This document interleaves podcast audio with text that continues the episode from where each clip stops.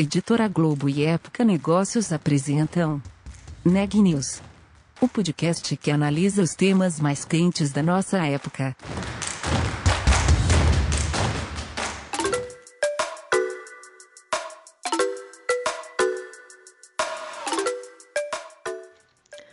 Olá, eu sou a Renata Turbiani, da Época Negócios, e você está ouvindo mais um episódio do Neg News, nossa série de podcasts sobre como navegar e liderar em tempos de incerteza.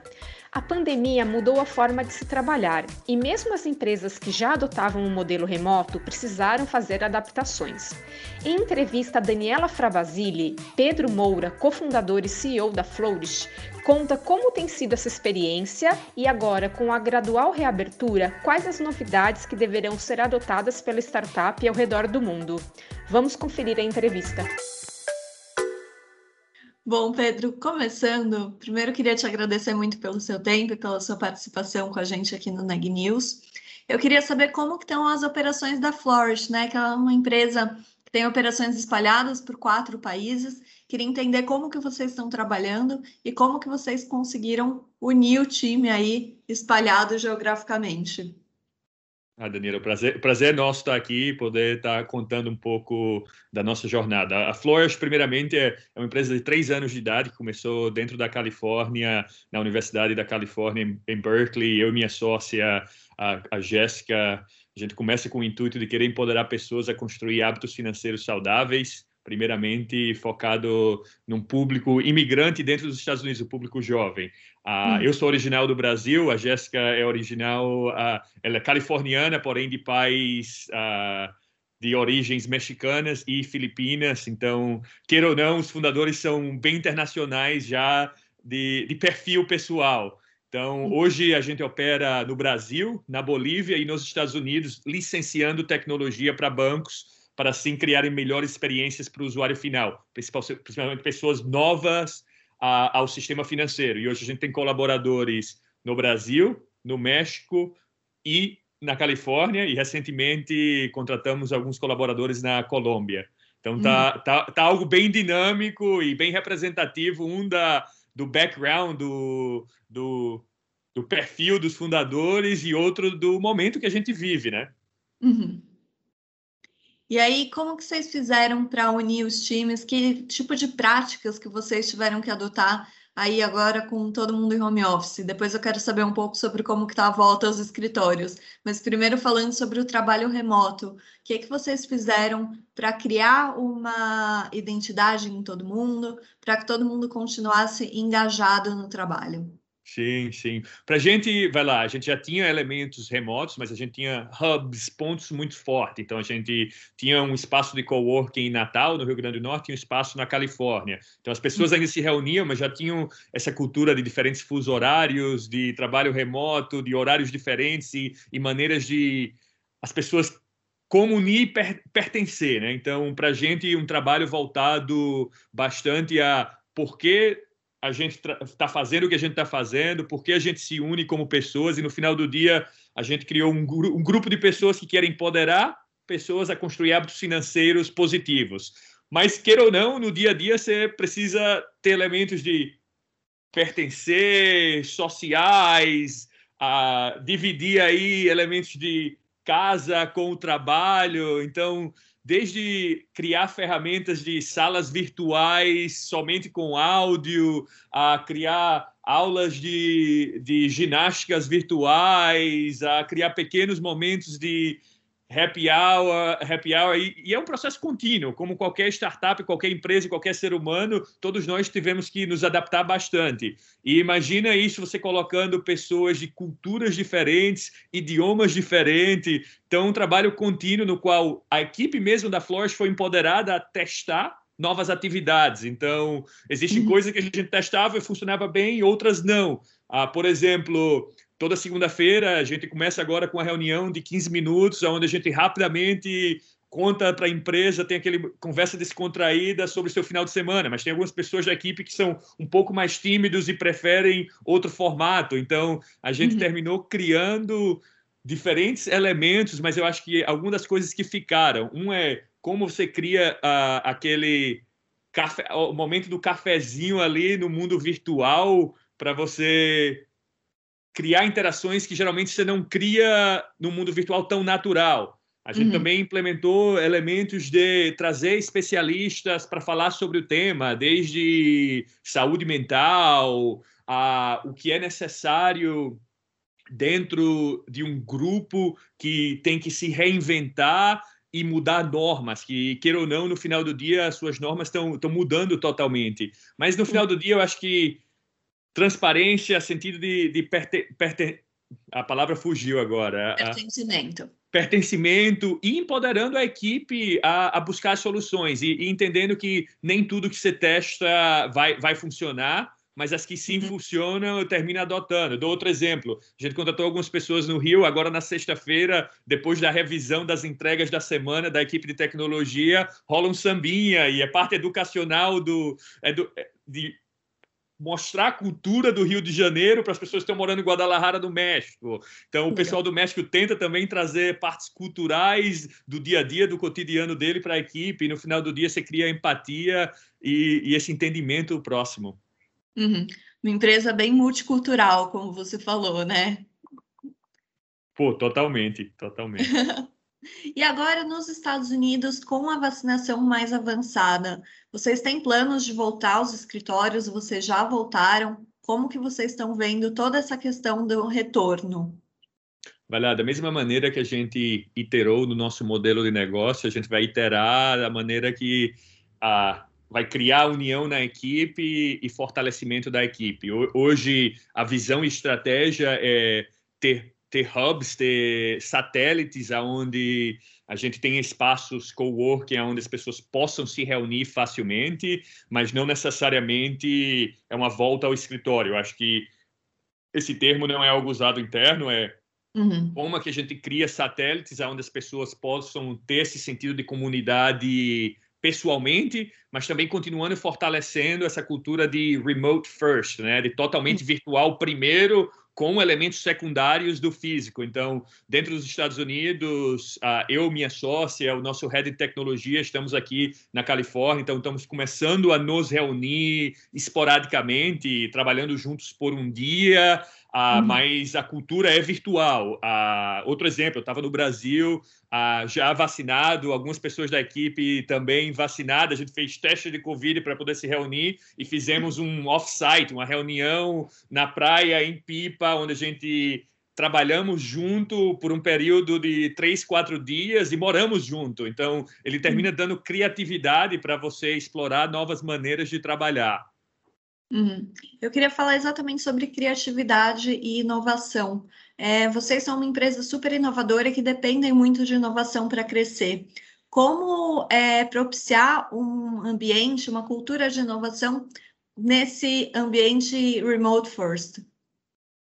Daniela, a gente acredita bastante que diversidade é um pilar para a criatividade. Ah, vai lá, pesquisas mostram que equipes com alta diversidade quando uh, com os incentivos corretos, elas terminam outperformance, ela termina performando muito melhor do que equipes homogêneas. Mas também com a diversidade, quando você não tem um elemento criado, as equipes terminam performando muito pior do que equipes homogêneas. Então, para a gente, uh, em termos de criatividade, performance, é muito importante você ter um sentido em comum do que você está querendo construir, o porquê as pessoas estão ali e trazendo elementos desse mundo virtual, a gente ainda continua fazendo pesquisa de mercado, entrevistas com o usuário final, entendendo como isso mudou. A gente licencia tecnologias para bancos e instituições financeiras que são aí usadas por pessoas que são pela primeira vez acessando o sistema financeiro. Então a gente tem dois duas personas muito importantes. Um é o gerente de inovação e produtos digitais do banco e a outra é o usuário final que passou por uma mudança incrível. Então, estou dando esse contexto para dizer: o gerente de transformação digital, de gerentes de produtos digitais num banco, a função dele mudou drasticamente nos últimos seis meses, doze meses, um ano e meio.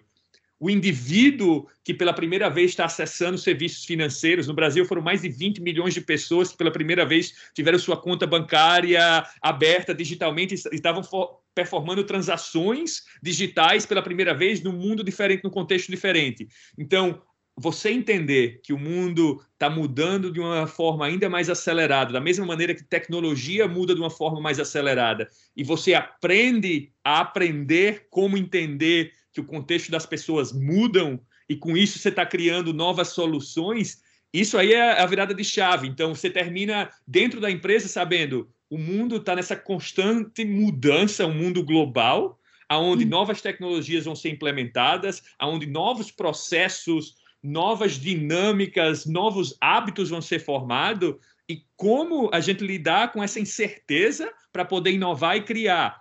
E isso, primeiro, é aceitação em falhar, você dizer, saber que até nos processos internos da empresa não vai ser um formato funciona para todo mundo. Então você vai ter que estar confortável dizendo, a gente vai testar uma dinâmica nova na equipe e talvez não funcione, não vai ficar, e talvez seja a ideia de alguém interno que foi aquela paixão da pessoa iniciar, mas não funcionou bem. Então, a gente vai. O que é que a gente aprendeu, o que funcionou bem, o que é que a gente continua. Então, a gente trata isso não só no produto, mas como a gente colabora, como a gente contrata pessoas, como a gente faz.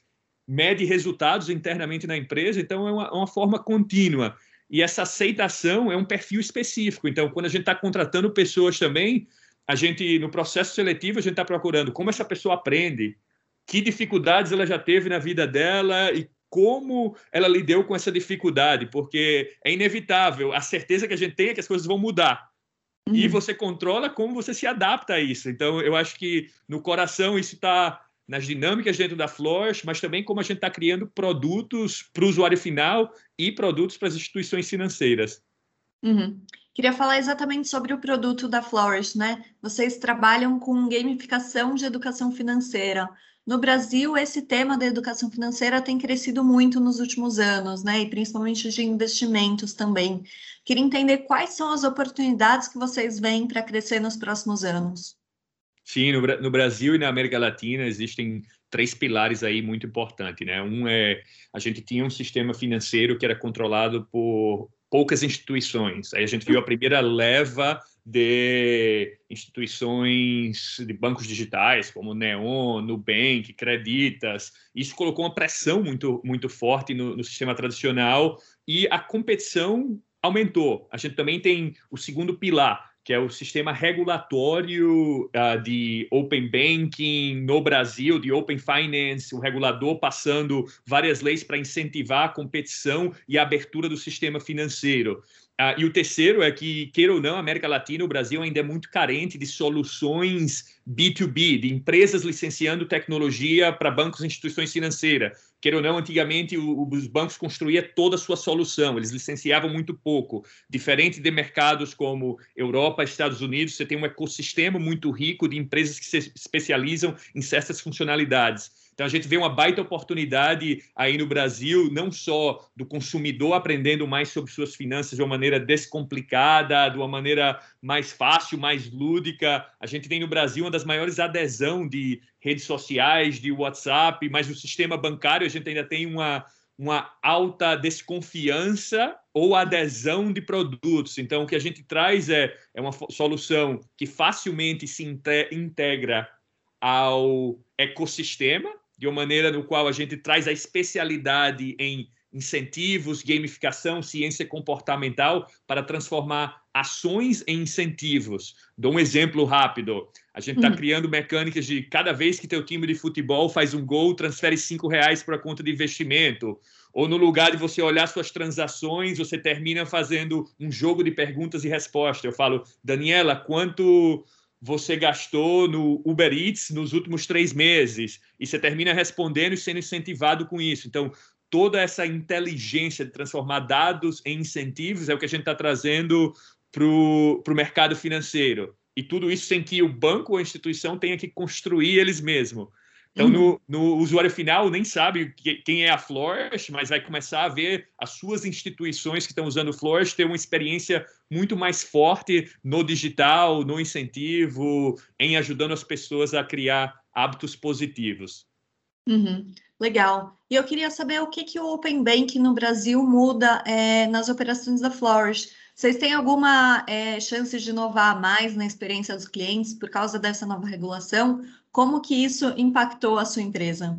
Sim, hoje a gente está ativamente seguindo o que está acontecendo dentro do Brasil e a gente termina sendo uma camada no sistema no qual a gente consegue adicionar muito valor para as instituições que a gente trabalha. Dou um exemplo: nos, nos, Estados Unidos já existe o Open Bank de mercado, então a gente já tem integrações com mais de 8 mil instituições e criando serviços com dados adicionais, no lugar de a gente só ter o dado da instituição específica. Por exemplo, a gente tem banco X, por assim dizer. O banco tem acesso àquela informação daquele usuário, mas com o Open Bank agora você tem acesso de facilmente se conectar com informação do banco ABC, do varejista XYZ. Então, a gente termina também funcionando como um conectador para a instituição financeira de unir esses dados e criar experiências positivas, mas também dar o incentivo para que o usuário, um exemplo, a Daniela tem uma conta no num varejista tal, ela tem um cartão de crédito. Por que a Daniela vai querer conectar a conta da corretora dela ou a conta da conta corrente nessa mesma instituição. Qual o valor para Daniela?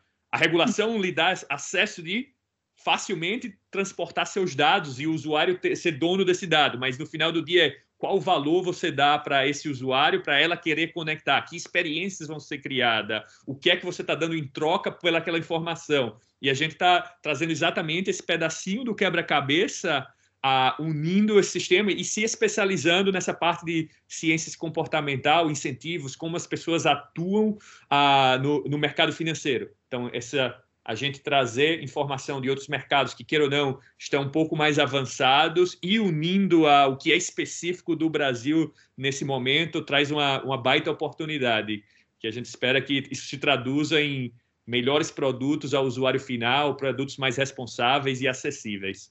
Uhum. E agora, no primeiro semestre, vocês receberam um novo aporte né, de um milhão e meio de dólares.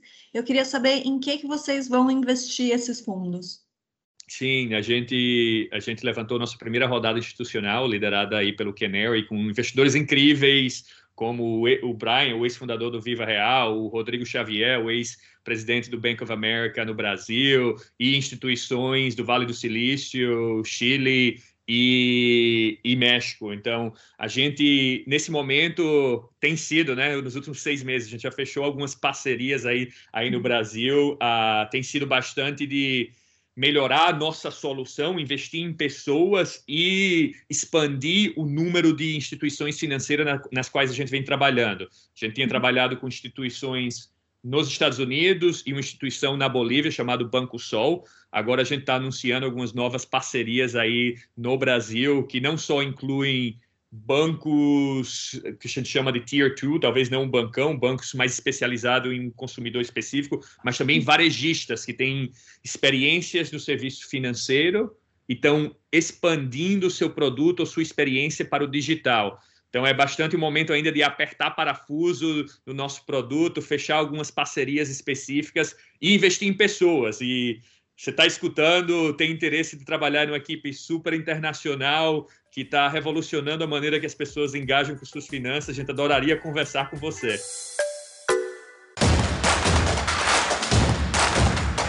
Esse podcast é um oferecimento de Época Negócios. Inspiração para inovar. Não deixe de conferir nossos outros podcasts. Presidente Entrevista Presidente. The Office. E os negócios da nossa época. Ouça, acompanhe, compartilhe. Vamos fazer deste podcast o nosso ponto de encontro.